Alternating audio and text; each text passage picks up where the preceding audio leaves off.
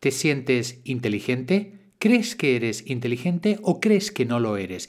Esta es la pregunta que os hago hoy miércoles. Adelante con el programa.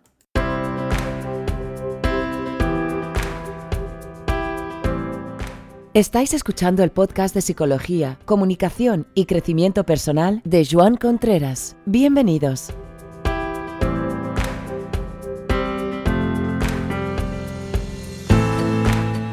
Muy buenas, bienvenidos, bienvenidos al programa, bienvenidos, estamos ahí escuchando todos esas cosas de psicología que salen a estas horas de la mañana. ¿Quién lo diría? ¿Quién lo diría? Bienvenidos a todos los que nos escucháis por primera vez y la pregunta que quiero que, o me gustaría, o sugiero que os planteéis hoy es, ¿crees que eres inteligente? Vamos por la pregunta que es saber si soy inteligente o no. Y ahí está un tema muy importante. ¿Por qué? Porque fijaros, las cosas cambian, las cosas cambian hoy en día. Y la verdad que la inteligencia, pues el concepto de inteligencia también cambia. Los empollones eran un poco los líderes antes, ahora no lo sé si son líderes o no, ahora son más líderes a veces los que tienen más seguidores en Instagram y la verdad que la inteligencia ha cambiado el concepto. Si le pregunto a cualquier chaval, oye, ¿crees que Messi es inteligente? Me va a mirar como con cara diciéndome, ¿eres extraterrestre o, qué? Pues claro que es inteligente.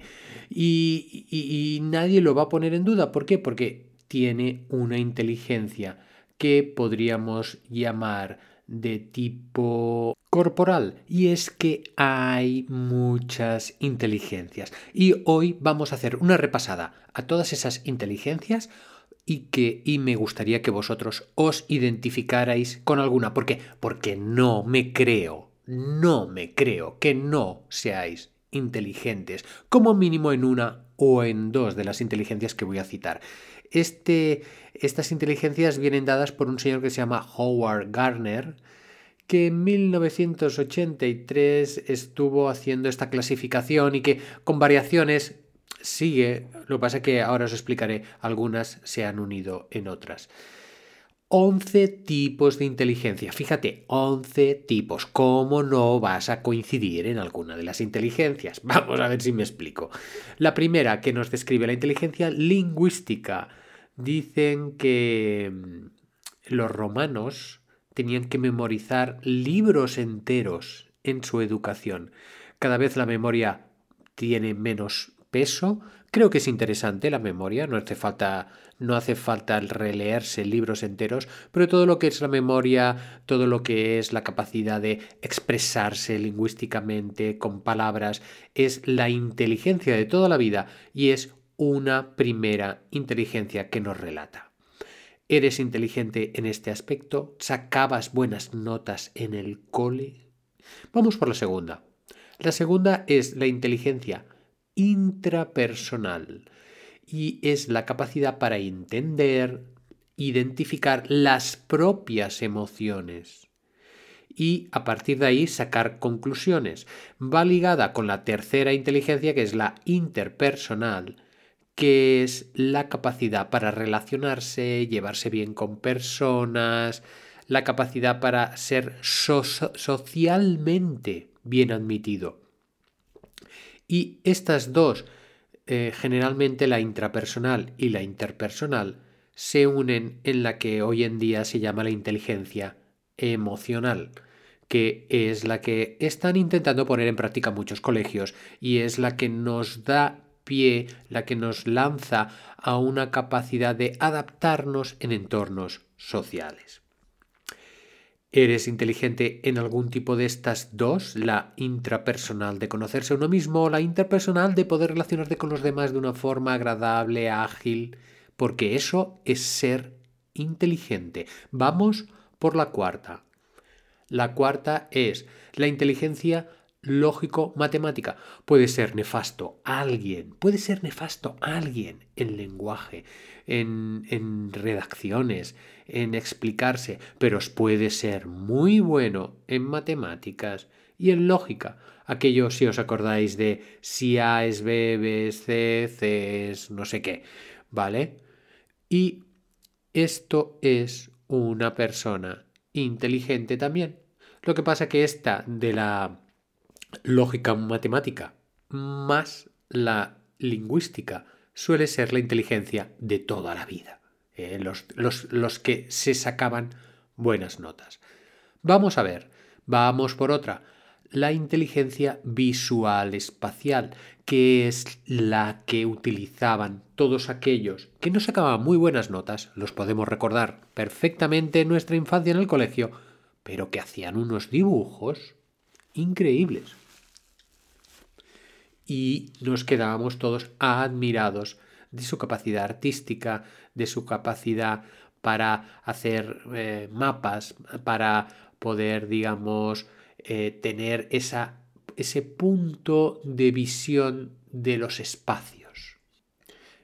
¿Acaso eres tú una de esas personas que se le da bien la capacidad del tema visual espacial? Vamos por la siguiente, la número 6, inteligencia corporal, kinestésica, la del Messi, la de poder hacer gimnasia rítmica de forma maravillosa, los que son capaces de poder mover su cuerpo en deportes, en, cualquier otro tipo de actividades y que se pueden ganar la vida. Me, viene a la mente aquella anécdota que leí hace tiempo de una persona que triunfaba en ballet y que de pequeña eh, había sido diagnosticada por TDA porque no se estaba quieta y luego resulta que fue una gran bailarina. Da que pensar, ¿verdad? Da que pensar. Vamos por la número 7, la inteligencia naturalista. Dice, porque todo esto lo he sacado de, de Wikipedia, de la gran enciclopedia en Internet. Dice naturalista sensibilidad hacia el mundo natural, animal también diría yo, la necesidad de estar en contacto con la naturaleza, de hacer trabajos en, las que, en los que la naturaleza tenga una función importante. Y ahí hay gente inteligente que te sabe relacionar, que te sabe explicar, que te sabe comprender esos misterios, esa magia de la naturaleza. ¿Eres tú quien tiene quizás esa inteligencia naturalista? Vamos por la número 8. La número 8 nos habla de una inteligencia que se llama creativa, de inventar cosas. Es que hay gente que te monta con tres palillos, te monta un artilugio, tipo MacGyver. Y la verdad es admirable encontrarte con personas que tienen esta capacidad creativa, de inventiva, gente que es capaz de, bueno, es capaz de estar en las nubes, pero dentro de estar en esas nubes produce. No es que se queden colgados, sino que ven la visión, ven la realidad desde otro punto de vista y pueden aportarnos cosas. Vamos por la número 9. La número 9 es la inteligencia colaborativa. Es esa gente que hablas con ella Fijaros, y te dicen, no, yo trabajo coordinando grupos de trabajo. Ah, madre mía, o sea que estás en contacto todo el rato con personas, con grupos de personas, y eres capaz o tienes facilidad para ponerte en contacto, para coordinar, para comunicarse, para aunar objetivos, para cualquier otro tipo de actividades que conlleve mucha gente y que tú tengas buenos reflejos, buena capacidad para manejar todos estos asuntos. La número 10, la inteligencia musical. Señoras y señores, hay gente que lo clava. ¿Es que hay gente que lo clava? Es que empiezan de pequeños o empiezan de grandes, es igual. Y se adaptan al piano, se adaptan al solfeo, cantan y tienen ese don. Yo que estuve intentando hacer solfeo ya de mayor durante dos años, me pude llegar a ver lo patata que soy o lo que me cuesta. Lo intenté y sé leer un poquito música, pero eh, nada comparado con la persona que tiene este, este tipo de inteligencia con el cual hoy en día se puede ganar la vida, evidentemente. Vamos ya, ¿tienes tú esa inteligencia musical quizás? ¿La tienes o no la tienes? Vamos ya por la última, la número 11. Inteligencia existencial. Dice este psicólogo que es la capacidad para tener eh, conciencia de la existencia, eh, capacidad de tener filosofía de vida, eh, capacidad de tener, darle sentido a la vida, a la muerte, de poder filosofar y de poder, digamos, tener una vida meditativa, intensa, puesto que yo me presto a este tipo de, de inteligencia, ¿no? Y también ver el mundo desde otra perspectiva. ¿Tenéis este tipo de inteligencia más existencial, más filosófica?